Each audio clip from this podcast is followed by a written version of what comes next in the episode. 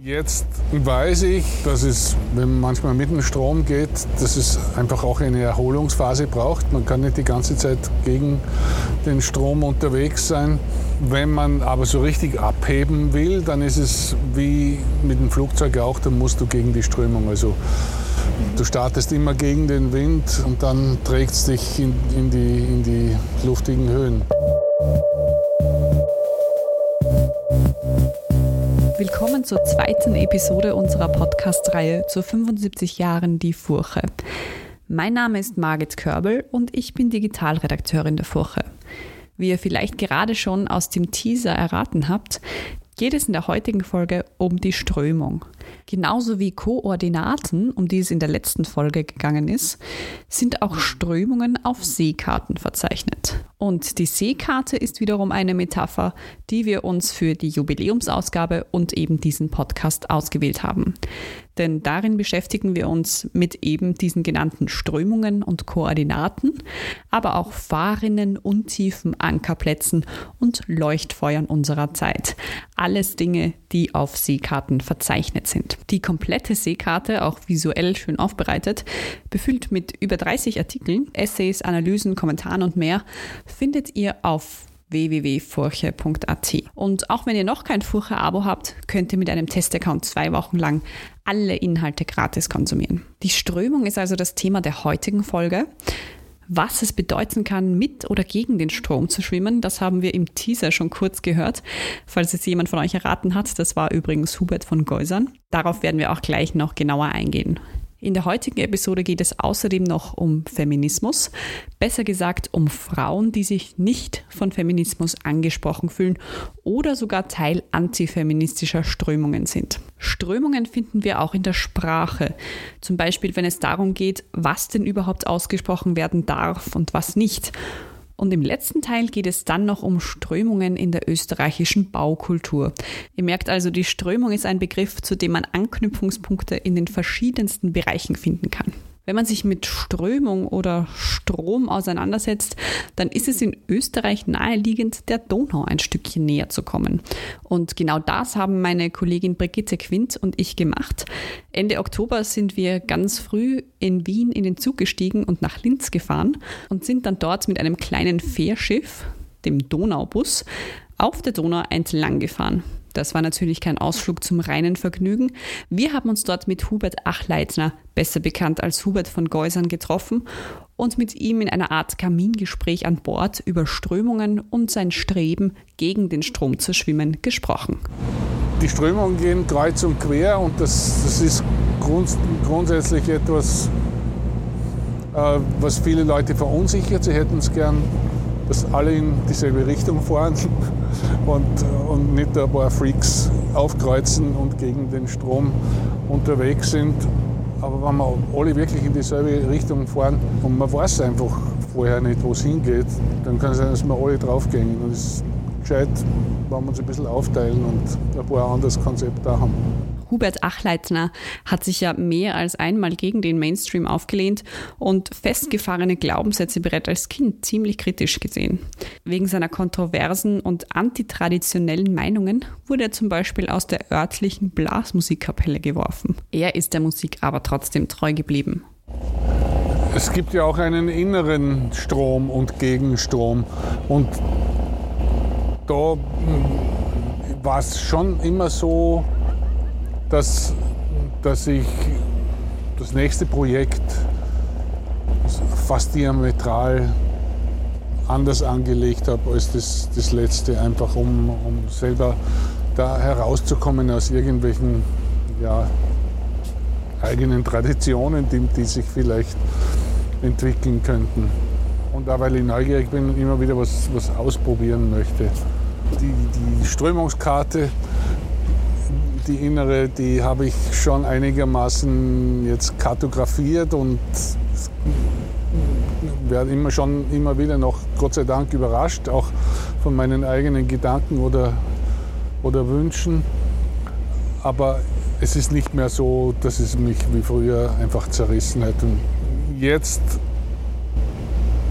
weiß ich, dass es wenn man manchmal mit dem Strom geht, dass es einfach auch eine Erholungsphase braucht. Man kann nicht die ganze Zeit gegen den Strom unterwegs sein. Wenn man aber so richtig abheben will, dann ist es wie mit dem Flugzeug auch, dann musst du gegen die Strömung. Also du startest immer gegen den Wind und, und, und dann trägt es dich in, in, die, in die luftigen Höhen. Mit 20 Jahren hat sich Hubert Achleitner vom oberösterreichischen Bad Geusern auf nach Südafrika gemacht. Dort hat er dann vier Jahre gelebt, äh, war dann danach noch in Kanada und auf den Philippinen. Als er dann wieder zurück in Österreich war, hat er sich mit 27, also relativ spät, dafür entschieden, dann doch noch Berufsmusiker zu werden. Der Strom des Lebens geht, das ist wie der Wechselstrom, der geht in alle Richtungen. Und es gibt ja diesen Witz vom Geisterfahrer, nicht? Der, der meint, alle anderen sind Geisterfahrer. Und so ist es sicher bei jedem, dass er so das hat, die anderen sind nicht da. Sie müssten nur sich umdrehen und dann würden sie es auch so sehen, wie ich das sehe. Wir müssen einfach nur schauen, dass wir nicht kollidieren. Das ist das Um und Auf, auch bei der Schifffahrt. Also, dass du weder gegen den Brückenpfeiler und schon gar nicht gegen ein, ein Schiff fährst. Das in die andere Richtung. Und dazu braucht es auch Regeln. Und die, die muss man, glaube ich, auch immer wieder neu definieren. Es geht mir ja nach allen Wahlen immer so, dass ich, je öder dass ich werde, desto gelassener werde ich auch dem gegenüber. Aber immer, es passiert mir trotzdem immer wieder, dass ich erstaunt bin, wie klein die Blase ist, in der ich lebe. Man umgibt sich, oder ja, nicht nur ich, sondern glaube ich alle, einfach gern mit Leid, mit denen man sich versteht, schon auch ergänzt, aber das Grundgefühl, Lebensgefühl und die Einschätzung der Ist-Situation ist dann deckungsgleich. Aber es gibt, und das ist das Spannende jetzt eigentlich an, an dieser pandemischen Zeit, jetzt wird das wieder sichtbar und spürbar, wie unterschiedlich wir doch alle sind. Vorher hat man das gar nicht so wahrgenommen. Aber jetzt merkt man einfach, es gibt so viele verschiedene Ansätze, äh, wie man damit umzugehen hat. Und solange jetzt nicht der Anspruch ist, dass der Ansatz, den ich habe, der einzig gültige ist, finde ich das eigentlich sehr spannend, dass es nicht nur eine Meinung gibt, sondern mehrere auch sich opponierende und dass man das akzeptieren muss. Das ist auch das, was mir bei diesen Weltverschwörungs- und äh, Corona-Leugnern, was mir am Geist geht, dass sie hinterfragen alles, was jetzt so Mainstream Information und Meinung ist, aber sie lassen es nicht zu, dass das, was, woran sie glauben, hinterfragt wird. Und wo ich mir denke, ja, eh so ins Glauben, dass der Bill Gates irgendwie der wiedergeborene Voldemort ist, oder, aber bitte verlang das nicht von mir, dass ich das glauben soll. Und, aber da setzt es dann bei den meisten aus, die sagen, na, das ist so. Aber diese Pluralität, das ist ja auch das Spannende und das ist auch, glaube ich, die Chance, die die Natur uns gibt, dass wir nicht nur von einer Seite uns nähern, um, um mit etwas fertig zu werden, sondern dass, dass es viele Ansätze gibt und dass wir uns ergänzen müssen und, und nicht bekämpfen. Ja, nicht nur unsere plurale Gesellschaft ist von unterschiedlichen Strömungen geprägt, die tatsächliche Strömung des Wassers spielt in der Schiffsfahrt eine bedeutende Rolle. Das hat uns Kapitän Markus Luger, der den Donaubus gesteuert hat, genauer erklärt. Entstehen dort die Strömung quasi durch ein Niveaugefälle, also ein Höhengefälle. Donau entspringt in den Bergen. Wir sind, hier sind wir bei 165 Meter Seehöhe und über die nächsten etwas über 2000 Kilometer geht sie runter bis auf 0 Meter Meereshöhe. Und durch dieses Gefälle bewegt sich das Wasser in Richtung niedrigerem Niveau. Generell ist es so, dass wir in der Schifffahrt, wenn, wenn wir mit der Strömung fahren, dann heißt es zu Tal. Und es geht natürlich wesentlich leichter, nachdem man die Strömung unterstützt dabei auf seinem Weg. Man fährt wesentlich schneller und braucht wesentlich weniger Energie dafür. Der umgekehrte Fall ist zu Berg, wenn man gegen die Strömung fährt, ähm, braucht man deutlich erhöhte Energie und ist aber trotzdem langsam. Ich glaube, Strömung in der, in der Schifffahrt ist, ist, denke ich, für jeden Schifffahrer äh, emotional behafteter Begriff, weil er einerseits äh, quasi Gutes bewirkt, wenn man mit der Strömung fährt. Wenn die Strömung aber zu stark wird, kann es ganz, ganz schnell zu einer massiven Gefahr werden. Insofern gibt es da quasi eine, ein bisschen eine zwiespältige Einstellung dazu. Grundsätzlich ja, ist es gut, kann aber sehr schnell gefährlich werden. Auch im Meer der Sprache gibt es verschiedene Strömungen und dabei auch dunkle Unterströmungen. Eine dieser Unterströmungen ist das Unsagbare, das Sprachtabu, etwas, das man nicht aussprechen darf, ohne dafür sanktioniert zu werden. Die Religionswissenschaftlerin Theresia Heimal hat dazu einen Text verfasst und einen Ausschnitt für uns vorbereitet. Eine Cousine meines Vaters ging in den 1920er Jahren in die Familiengeschichte mit folgendem Ereignis ein. Ihre Eltern wurden in die katholische Privatschule in Wien gerufen, welche das Mädchen im Kindesalter besuchte. Die Leiterin, eine Ordensschwester, konfrontierte die Erziehungsberechtigten mit dem schockierenden Verhalten der Tochter. Ich traue es mich fast nicht zu sagen. Sie hat das Wort Popo in den Mund genommen. Die Elevin mit artiger Samtschleife im Haar, als die ich sie aus alten Fotos kenne, hatte das Unsagbare gesagt. Hundert Jahre später hat das Unsagbare mit dem Popo der Welt von gestern auf den ersten Blick nichts mehr gemein. Das kleine Mädchen ist ein großes Mädchen. Die Autoritäten, die es beschuldigen, Unsagbares in den Mund genommen zu haben, sind Vertreter der liberalen Kulturszene und eine anonyme Gruppe namens Schwarzer Block. Die mediale Öffentlichkeit hat die Rolle der besorgten Eltern übernommen und das Gesagte Unsagbare sind Bezeichnungen ethnischer Minoritäten in Verbindung mit ökonomischen und sexuellen Klischees. Sie merken, hier wird das Thema des Textes im Text wirksam. Ich hätte auch einfach Witze über Juden und Geld sowie Schwarze und Sex schreiben können. Das Unsagbare ist eine anthropologische Konstante, deren Inhalte sich ständig verändern. Im Meer der Sprache ist das Unsagbare eine dunkle Unterströmung, deren Richtung sich ständig ändert, die an so vielen Stellen der Ozeanographie auftritt, dass unklar bleibt, ob es nicht doch viele Strömungen sind oder eine große. Viele Strömungen oder doch eine große. Diese Kategorisierung lässt sich auch auf einen anderen Aspekt auslegen, und zwar den Feminismus. Meistens ist tatsächlich die Rede von der Feminismus, ähm, aber auch hier gibt es ganz unterschiedliche Denkansätze. Und so ist es auch bei Strömungen, die sich gegen den Feminismus richten. Obwohl ein Hauptanliegen in feministischen Diskursen die Gleichberechtigung der Frau ist, fühlen sich viele Frauen gar nicht davon angesprochen. Einige engagieren sich sogar antifeministisch. Darüber habe ich mit Judith Götz gesprochen. Sie ist Genderforscherin und Politikwissenschaftlerin. Und ich habe sie gefragt, warum sich eigentlich nicht mehr Frauen von Feminismus angesprochen fühlen.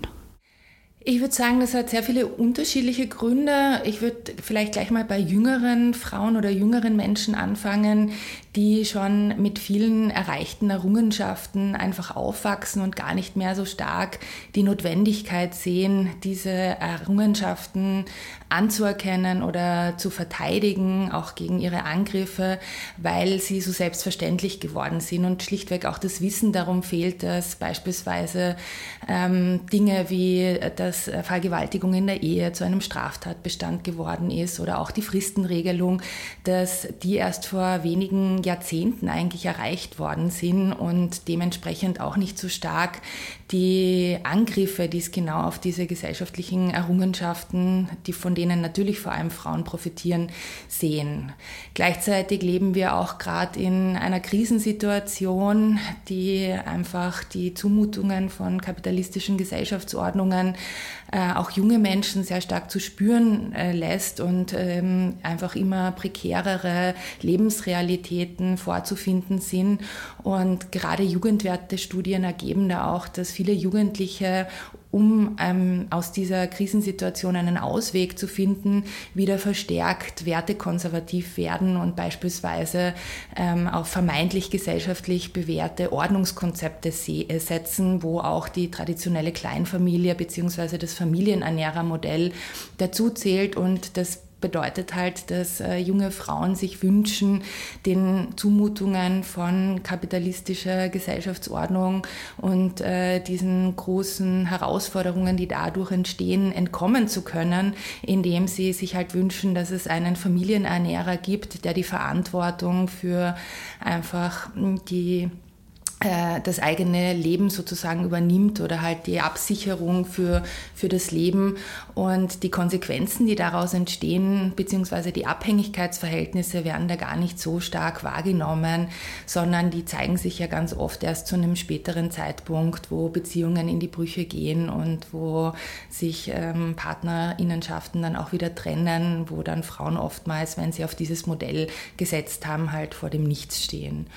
Und ja, nicht zuletzt würde ich sagen, dass es ähm, auch unabhängig davon und auch äh, das entspricht ähm, rechter Ideologie beispielsweise halt ähm, von Vorteil ist, wenn man sich halt eben nicht diesen ganzen Zumutungen, sich am Arbeitsmarkt behaupten zu müssen, sich da durchsetzen zu müssen, auch äh, dem Bild einer erfolgreichen Karrierefrau entsprechen zu müssen, dass das halt auch einen Ausweg bietet ähm, ähm, hier zu sagen, na, ich äh, will eben nicht stark, ich will nicht emanzipiert sein, ich entscheide mich für ein gänzlich anderes Gesellschaftsmodell, weil es manchmal auch der einfache oder der attraktivere Weg ist.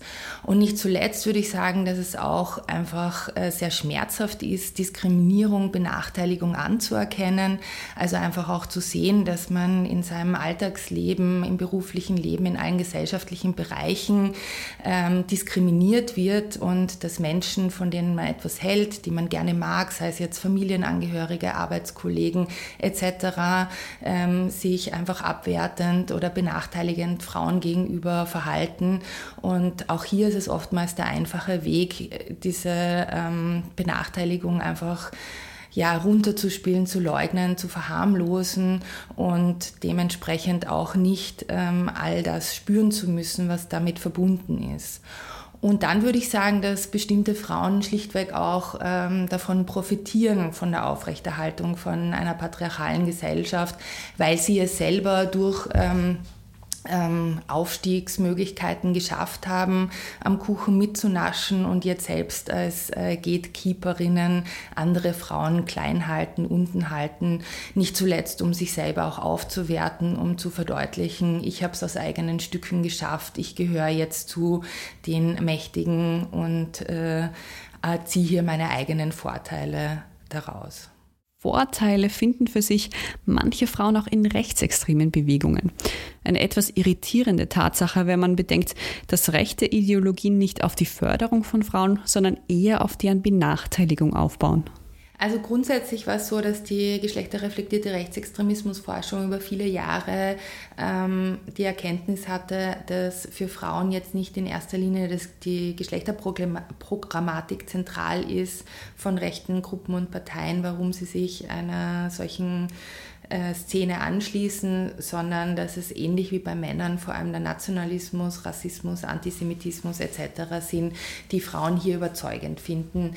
Ich äh, denke, dass man sich das jetzt mit den Entwicklungen der letzten Jahre noch mal stärker anschauen muss, weil einfach die extreme Rechte stärker denn je auch äh, sich Geschlechterpolitiken auf die Fahnen schreibt, insbesondere in dieser rassistischen äh, Vereinnahmung von Frauenrechtsdiskursen, wo ich mir denke, dass sich hier noch mal was verändert haben könnte, dass für Frauen äh, zunehmend attraktiv geworden ist, dass hier auch äh, frauenpolitische Themen, die sehr stark mit ähm, Angst- und Bedrohungsdiskursen verbunden sind, aufgegriffen werden von der extremen Rechten. Aber grundsätzlich, also neben dieser Erkenntnis, dass die Geschlechterprogrammatik gar nicht so zentral ist, ähm, würde ich sagen, dass äh, für rechte Frauen es, einen bestimmten Anreiz gibt, diese Ideologie, nämlich einen Machtgewinn durch Selbsterhöhung. Das heißt, dass Frauen, selbst wenn sie irgendwie in dieser Gesellschaft und auch in der eigenen Wir-Gruppe Unterdrückung erfahren, trotzdem immer noch Angehörige der Dominanzgesellschaft sind und damit besser gestellt sind als jetzt beispielsweise migrantische Männer. Und indem sie dieses Recht geltend machen, sozusagen zu sagen, ich gehöre zu dieser Dominanzgesellschaft, ich soll mehr Zugang zu gesellschaftlichen Ressourcen, Privilegien haben, ich soll ein Vorrecht haben, zuerst einen Arbeitsplatz zu bekommen, zuerst eine Wohnung, äh, finanziell besser abgesichert zu sein etc wird die eigene gesellschaftliche Position aufgewertet und auch mit einer Macht versehen, die immer in Kombination damit funktioniert, dass andere abgewertet werden bzw. andere von genau diesen Ressourcen und Privilegien ausgeschlossen werden sollen. Also diese Aufwertung ist auf jeden Fall ähm, ein Aspekt, der hier zum Tragen kommt. Auf der anderen Seite ist es auch ein Stück weit ein Ausgleich oder eine Kompensation für eigene Unterdrückungserfahrungen. Das heißt, ich selbst werde zwar als Frau diskriminiert, aber ich kann genauso gegenüber anderen Menschen Diskriminierung ausüben und also anderen Menschen natürlich äh, in der Regel zugewanderten migrantischen Personen, indem ich äh, behaupte, dass meine Existenz mehr wert sein soll und äh, andere Personen ähm, abgewertet werden dadurch. Und dann würde ich sagen, dass ein weiterer Aspekt, der auch zunehmend an Bedeutung gewonnen hat in den letzten Jahren, auch ähm, diese Externalisierung der Bedrohung von sexualisierter Gewalt ist. Also in dem stets im Vordergrund steht, dass sexualisierte Gewalt ausschließlich und alleine also in dieser rechten Ideologie ähm, von zugewanderten äh, Männern ausgeübt wird ähm, und das im Vordergrund steht, muss ich mich nicht damit auseinandersetzen, dass potenziell mein Bruder, mein Vater, mein Ehemann, mein Partner genauso ein Gewalttäter sein kann, genauso sexualisierte Gewalt gegenüber äh, Frauen ausüben kann und das entlastet von den eigenen Ängsten, von der eigenen Bedrohung, aber auch davon, ähm, mit den Männern in meinem Umfeld äh, in Konflikt zu gehen und hier auch äh, zu sehen, dass das genauso potenzielle oder tatsächliche Täter sein können. Was außerdem sehr spannend ist, ist, dass Feminismus und Frauenrechte aber trotzdem in vielen rechten Ideologien eine Rolle spielen. Wie es hierbei zu einer Umkehr von Feminismus und Antifeminismus kommt, das hat mir Judith Götz erklärt. Ich würde sagen, dass die Bezugnahmen auf Feminismus in rechten Szenen heutzutage ähm, teilweise unterschiedlich ausfallen. Also einerseits ist Feminismus das zentrale Feindbild ähm, der verteufelten Linken und auch der Moderne, also das sozusagen zum Synonym für gesellschaftlichen Wandel ähm, äh, darstellt.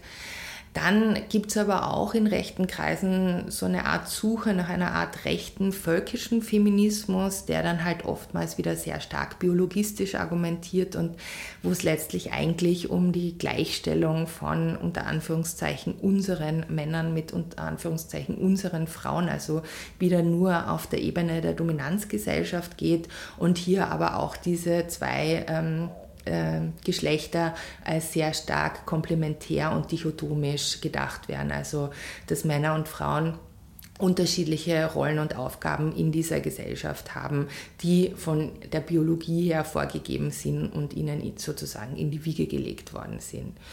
Und dieser Aspekt, den Sie jetzt angesprochen haben, also diese, ähm, das Femin oder Antifeminismus als der eigentliche oder wahre Feminismus verkauft wird, das würde ich auch sagen, ist etwas, was wir in den letzten Jahren sehr stark erlebt haben und äh, was auch stärker wird. Und ähm, was ich aktuell auch als das zentralste Narrativ oder den äh, zentralsten Diskurs im rechten Spektrum ausmachen würde, wobei ich die Einschränkung vornehmen würde, dass tatsächlich das Wort Feminismus eher sehr selten in, in den Mund genommen wird, sondern hier äh, Wege gefunden wurden, um das auch zu umgehen, indem sich stärker auf Frauenrechte bezogen wird.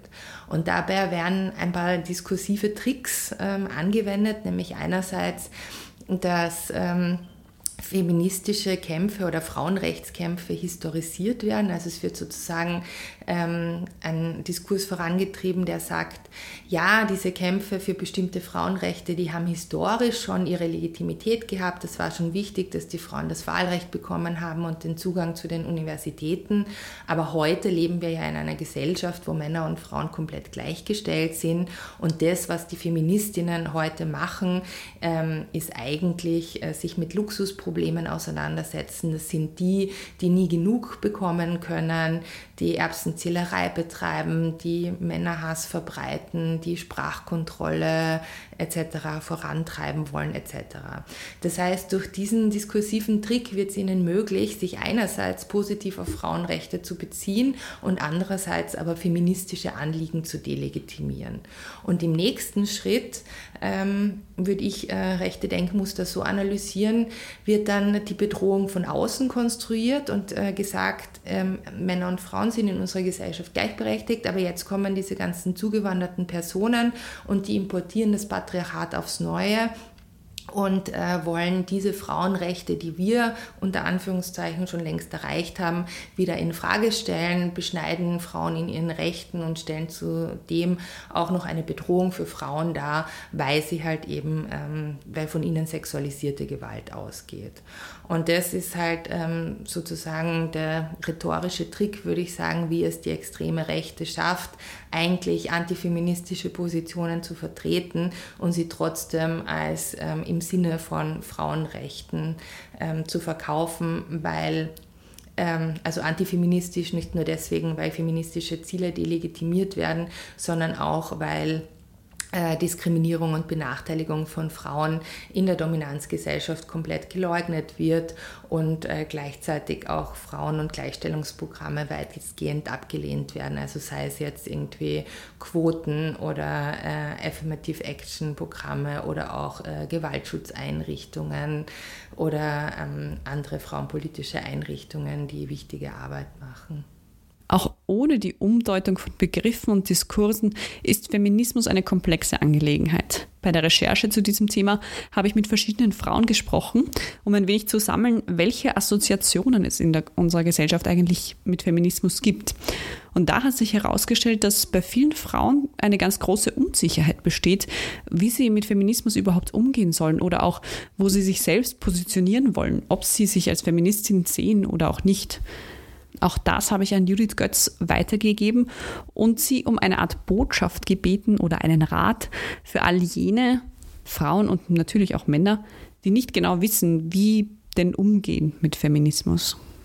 Also ich glaube, dass äh, Feminismus als Projekt wirklich äh, etwas ist, das alle Frauen dabei unterstützen kann, zu einem erfüllteren Leben zu kommen. Ganz schlichtweg deswegen, weil es einerseits ganz viele verbindende Momente hat, weil man nicht alleine ist, weil man irgendwie äh, Solidarität erfährt, äh, die Erfahrung macht. Ähm, dass man Unterstützung bekommt, wenn man Ausgrenzung oder Benachteiligung, Sexismus, Diskriminierung erfährt, dass es hier viele Einrichtungen, Organisationen, Gruppierungen gibt, die sich genau dafür engagieren, dass diese Dinge nicht mehr passieren sollen, aber wenn sie dann doch passiert sind, Unterstützung und Hilfeleistungen anbieten.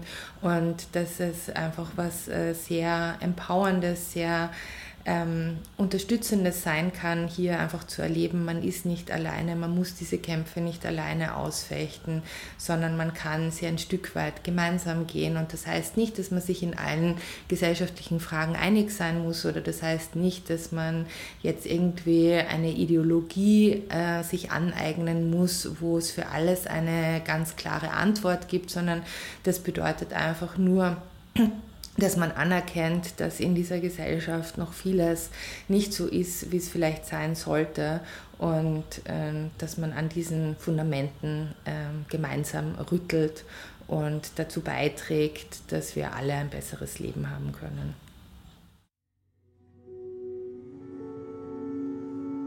Wir kommen nun zu einem Element unseres Jubiläumspodcasts, das uns ein wenig in die Vergangenheit schauen lässt. Und zwar haben wir zu jedem Thema einen passenden Text aus dem Furcher Archiv ausgegraben. Für das Kapitel Strömung haben wir uns für einen Artikel von Barbara Kodenhofe-Kalergi entschieden. Der Text trägt den Titel KPÖ zu neuen Ufern und wurde am 29. Mai 1965 in der Furche veröffentlicht. Meine Kollegin Manuela Tomic hat uns dafür ihre Stimme geliehen. Österreichs Kommunisten rüsten sich zu ihrem 19. Parteitag. Es gilt als ausgemacht, dass die stark zusammengeschmolzene und in der Öffentlichkeit weitgehend bedeutungslos gewordene KPÖ dabei einen Teil ihrer alten, seit 1945 ununterbrochen amtierenden Spitzenfunktionäre auswechseln wird. Indessen scheint das internationale Tauwetter auch an den österreichischen Kommunisten nicht ganz spurlos vorübergegangen zu sein. Die Perspektiven, die dem Parteitag vorgelegt werden und eine Art programmatische Erklärung darstellen, unterscheiden sich merklich von dem, was die KPÖ noch vor einigen Jahren proklamiert hatte. Von unmittelbar bevorstehenden Wirtschaftskrisen und der damit einhergehenden Verelendung der österreichischen Arbeiter ist nicht mehr die Rede. Die Partei, die seit 1959 keinen Abgeordneten mehr ins Parlament gebracht hat, verzichtet auch auf Beteuerungen ihrer führenden Rolle beim Übergang zum Sozialismus. Die Sozialisten, vor nicht langer Zeit noch bestenfalls als kleinbürgerliche Reformisten und schlimmstenfalls Verräter an der Arbeiterklasse bezeichnet, werden plötzlich Erfolge bescheinigt und wird Verständigung angeboten. In den verschiedenen Strömungen der österreichischen KP, so klein sie ist, spiegeln sich offenbar die verschiedenen Gesichter des Weltkommunismus, vom chinesischen bis zum italienischen. In der Parteipresse wird seit einiger Zeit über die neuen Perspektiven eine Diskussion geführt, bei der die Meinungen gelegentlich hart aufeinanderprallen. Wenn man das liest, muss man sich noch einmal überzeugen, ob man nicht etwa eine päpstliche Enzyklika in der Hand hat anstatt eines kommunistischen Parteiprogramms, schreibt ein Diskussionsteilnehmer.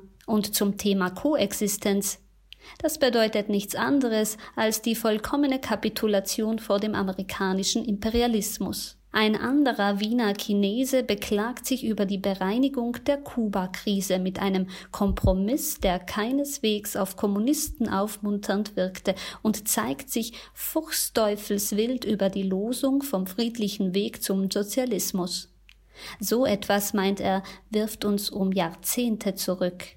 Mehr als die allgemein gehaltenen Perspektiven, deren Ton sich von ähnlichen Dokumenten durch einen gewissen Realismus und einen weitgehenden Verzicht auf Phrasen unterscheidet, scheint die österreichischen Kommunisten freilich die Diskussionsgrundlage über Fragen der Partei aufzuregen.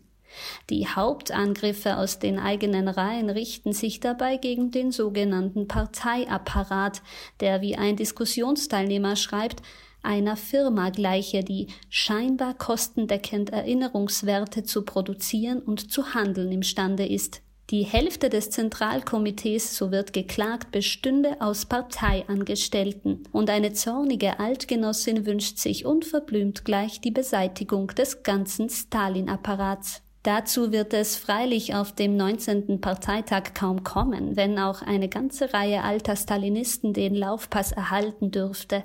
Auch neun Jahre nach dem 20. Parteitag der KPDSU sitzen die kleinen Stalins noch fest, wenn auch nicht mehr unangreifbar im Sattel.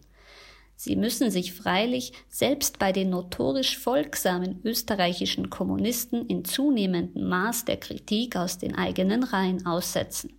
Es ist kaum anzunehmen, dass die Kommunisten im österreichischen Parlament je wieder eine Rolle spielen werden. Wohl aber haben sie eine gewisse Funktion in der kommunistischen Weltbewegung, wo auch die politische Orientierung kleiner Parteien ins Gewicht fällt.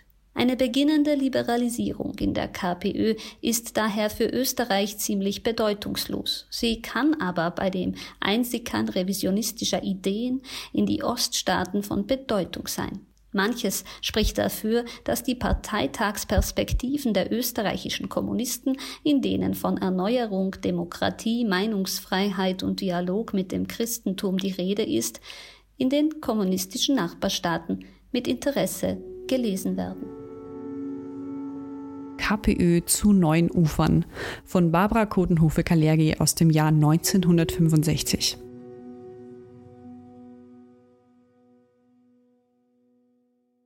Eine ganz andere Art der Strömung beschreibt der Stadtplaner und Filmemacher Reinhard Seiss. Er hat die österreichische Baukultur unter die Lupe genommen. Und wie sein Zeugnis dazu aussieht, das erzählt er uns selbst. Das, worauf wir Österreicher allem voran stolz sind, ist, so heißt es, die Landschaft. Wobei sich die Frage stellt, warum wir dann so sorglos wie kaum eine andere Nation damit umgehen. Zersiedlung und Versiegelung bedeuten einen ebensolchen Raubbau an ihr wie die Zerschneidung durch hochrangige Verkehrs- und Infrastrukturbänder, die unsensible Errichtung von zwar klimagerechten, aber alles andere als landschaftsgerechten Windparks, Solarfeldern und Wasserkraftwerken oder die uns schon längst zur Gewohnheit gewordene Verschandelung durch einfallslose Lärmschutzwände, allgegenwärtige Plakatwände und großmaßstäbliche Werbesignes des Einzelhandels. Dass unsere baulichen Eingriffe Schäden für die Landschaft bedeuten, ist freilich erst in jüngerer Zeit der Fall.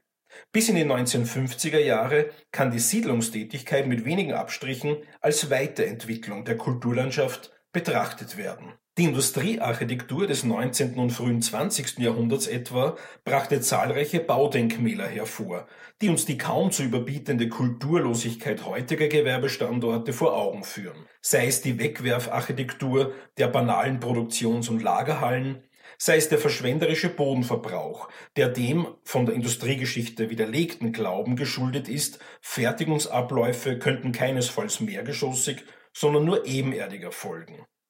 Selbiges gilt für all die Supermärkte und Fachmarktzentren, deren uniforme Verkaufscontainer wohl signalisieren sollen, dass hier alles, allem voran das Gebäude selbst, ununterbietbar billig ist. Während sich Kaufhäuser früher, insbesondere durch ihre Architektur bemüht zeigten, ihren Kunden das Gefühl von Exklusivität oder zumindest Gediegenheit zu vermitteln. Auch die Villenviertel am Rande der traditionellen Sommerfrische und Kurorte haben rein gar nichts mit den Suburbanisierungs- und Zersiedlungsgebieten unserer Zeit gemeinsam. Die baukulturelle Selbstverwirklichung heimischer Häuselbauer während der letzten zwei, drei Jahrzehnte sucht im westeuropäischen Ausland hinsichtlich Protzigkeit und Kitsch ihresgleichen. Kein allzu positives Urteil also von Reinhard Seiss über die österreichische Baukultur. Bevor wir schon wieder zum Ende der Folge Strömung kommen, gibt es noch die alles umfassende Frage, die unsere Reise durch die Seekarte begleitet. Was gibt uns Orientierung? Dieses Mal haben wir dazu eine Meldung von Rudolf Mitzlöhner, dem ehemaligen Chefredakteur der Furche. Die katholische Kirche, die klassische Musik und die Gastronomie bzw. Äh, gutes Essen und Trinken, das sind eigentlich so die drei Eckpfeiler, zwischen denen sich äh, das aufspannt, was mir im Leben wirklich wichtig ist. Kurz und knackig dieses Statement zur Orientierung von Rudolf Mittlöhner. Mehr von ihm ist übrigens in der Folge Koordinaten zu hören. Dort diskutiert Rudolf Mittlöhner mit der Theologin Regina Pollack darüber, inwiefern es zu einer Verschiebung der Koordinaten im öffentlichen Diskurs gekommen ist. Ja, und das war die Episode rund um das Thema Strömung. Alle Artikel und Interviews, die wir hier vorgestellt haben, findet ihr in vollständiger Länge auf www.furche.at. Neben den hier vorgestellten Geschichten findet ihr außerdem einen Text von Michael Blume, der sich mit einer globalen und sehr besorgniserregenden, wenn nicht sogar gefährlichen Strömung beschäftigt hat, nämlich den Verschwörungsmythen. Damit verabschiede ich mich für heute und bedanke mich fürs Zuhören. Nach Koordinaten und Strömung folgt dann nächstes Mal das Thema Fahrrinnen. Bis dahin, alles Liebe.